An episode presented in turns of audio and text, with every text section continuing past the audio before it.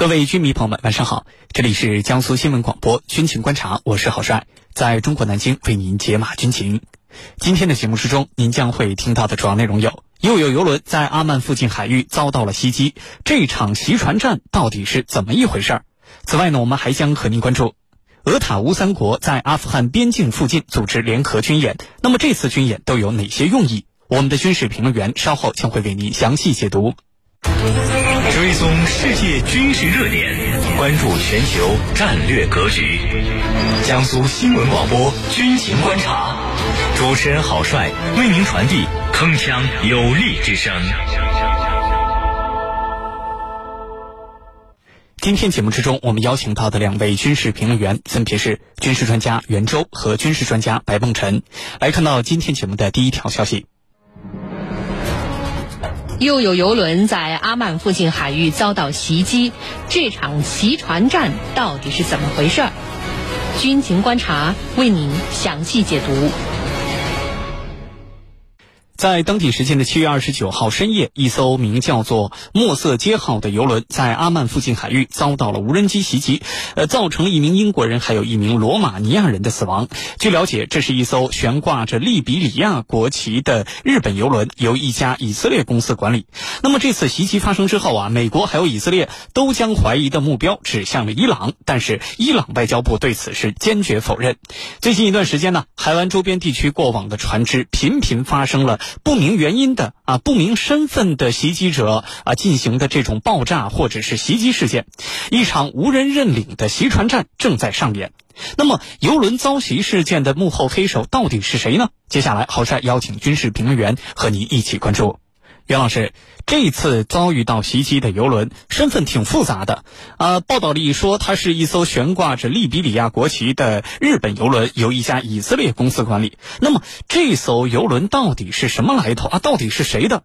袭击者攻击这艘游轮的目的又是什么呢？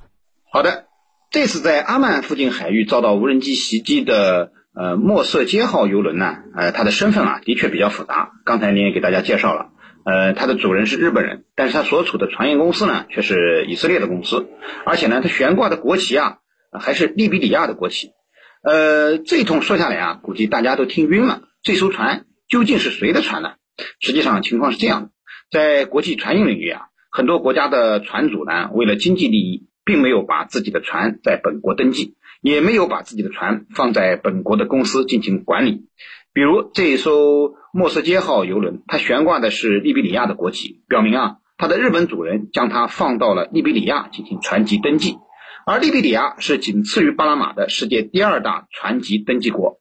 那么主要的原因呢，是因为利比里亚收取的登记费用和管理费用非常低廉。那么这样呢，船主就可以很方便的逃避本国较高的管理费和高税收。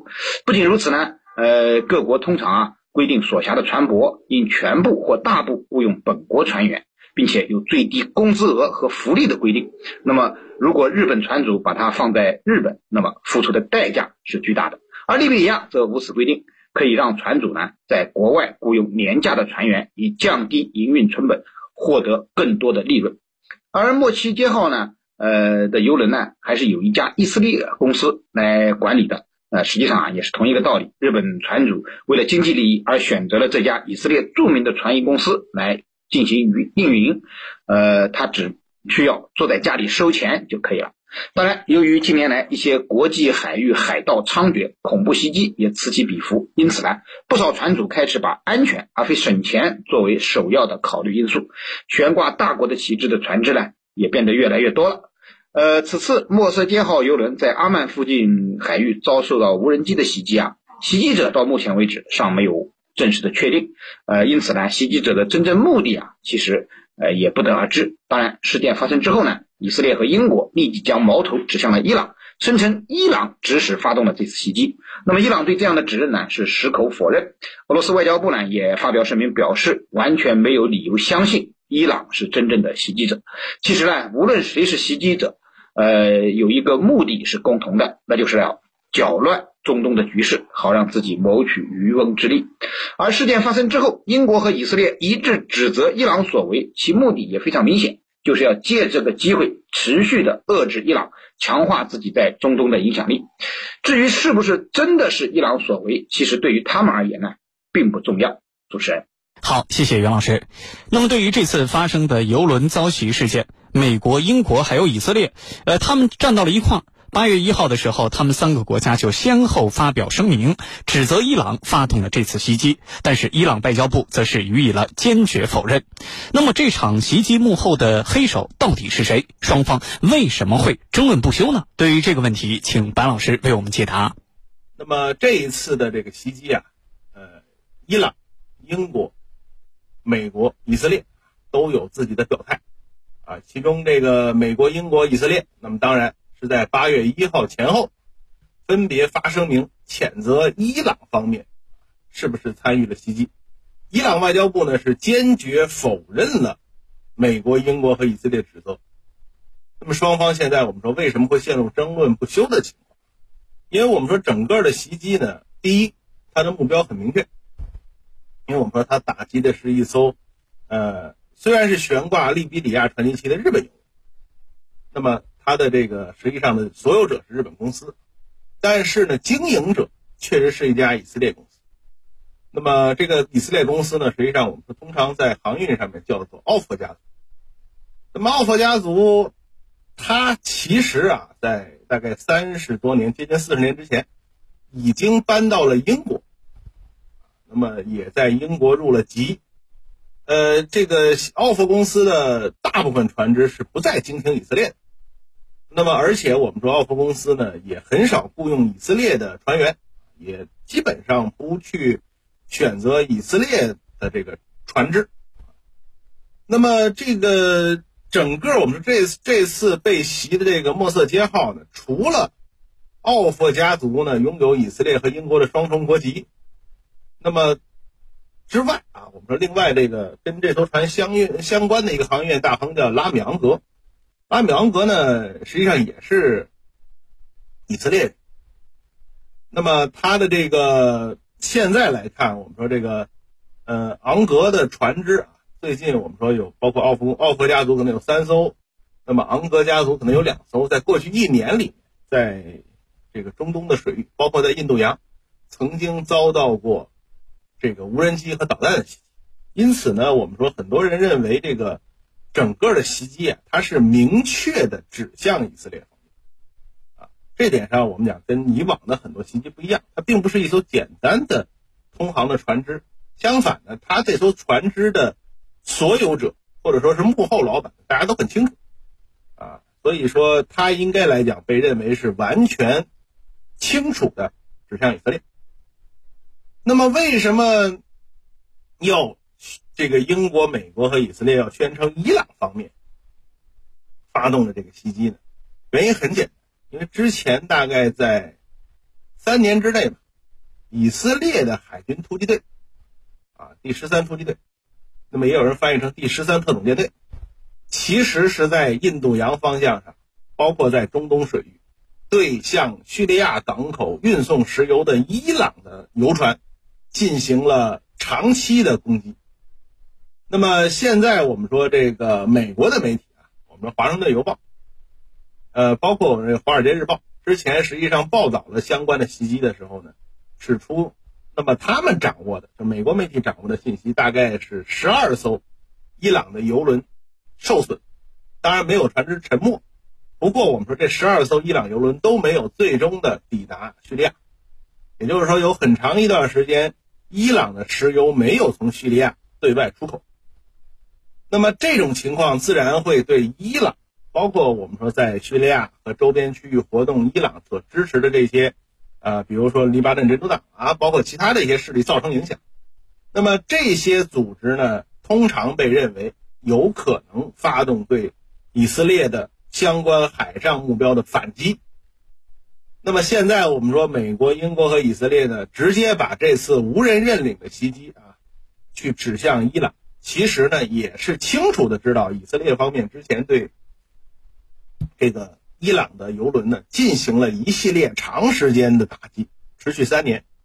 呃，再加上我们说刚才说了，这个可能国内很少讲的就是这个奥弗家族也好，包括呃这个其他的一些以色列的像昂格尔这样的海上的巨头，那么之前在大概一年之中，连续有这个船只遭到袭击，因为我们刚才说了，奥佛和昂格尔加起来有五艘船，那么五艘游轮在相关水域遭到袭击，那么这种袭击呢，不能简单的定位为碰到，一定是有目标，针对于这个以色列的这几个航运大亨，所以他我们讲这个袭击本身是有针对性的。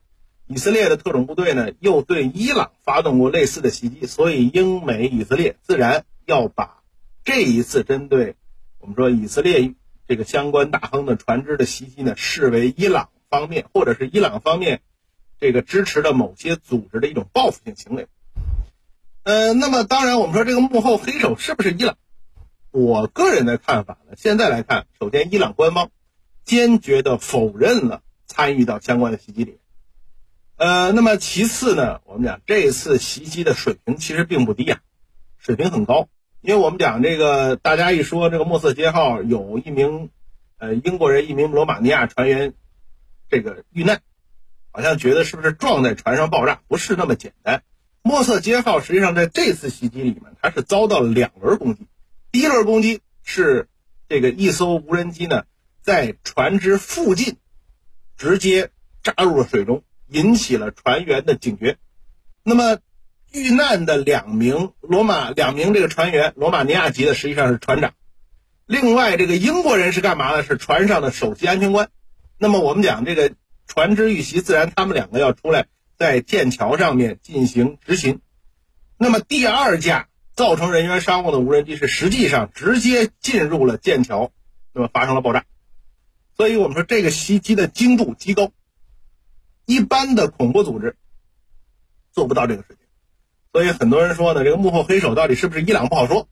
但是我们讲这个袭击本身证明相关的这个袭击发动者对整个船只的情况有很了解，那么有能力去对船只的活动进行跟踪，而且本身在无人机打击上面的精度各方面都是很高的水准。呃，那么。因此呢，我们说相关的袭击呢，也证明这个袭击发动方的水平。好的，主持人。好的，谢谢白老师。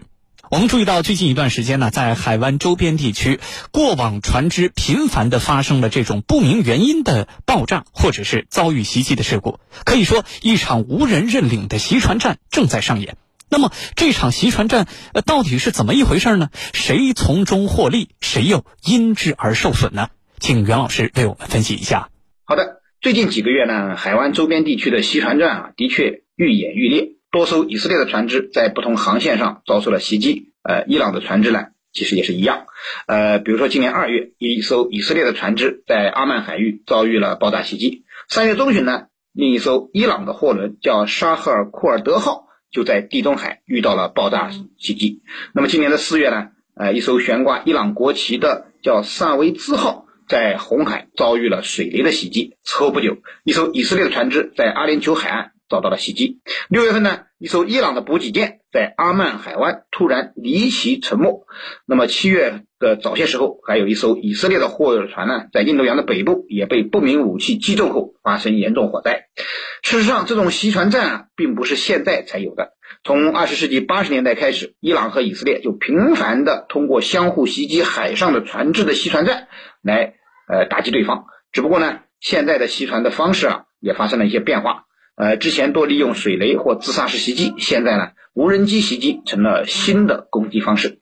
呃，当然最大的区别呢，还是以前的袭船事件发生之后啊，袭击者都敢做敢当，会主动承认是自己所为。但是现在却呈现出了无人认领的状态，双方对对方的船只遇袭的事件都拒绝承认是自己所为。那么双方之所以会这么做，目的也很明确，就是在打击对方航运船只，使对方经济受到严重影响，进而削弱对方实力的前提下呢，也都不愿承认是自己所为。那么，因为这样做呢，呃，就是打击对方的同时啊，可以避免矛盾的扩大。导致引发更大规模的冲突和战争，那么这样是双方都不愿意见到的。所以双方这种袭船战呢，又被大家称为影子战争。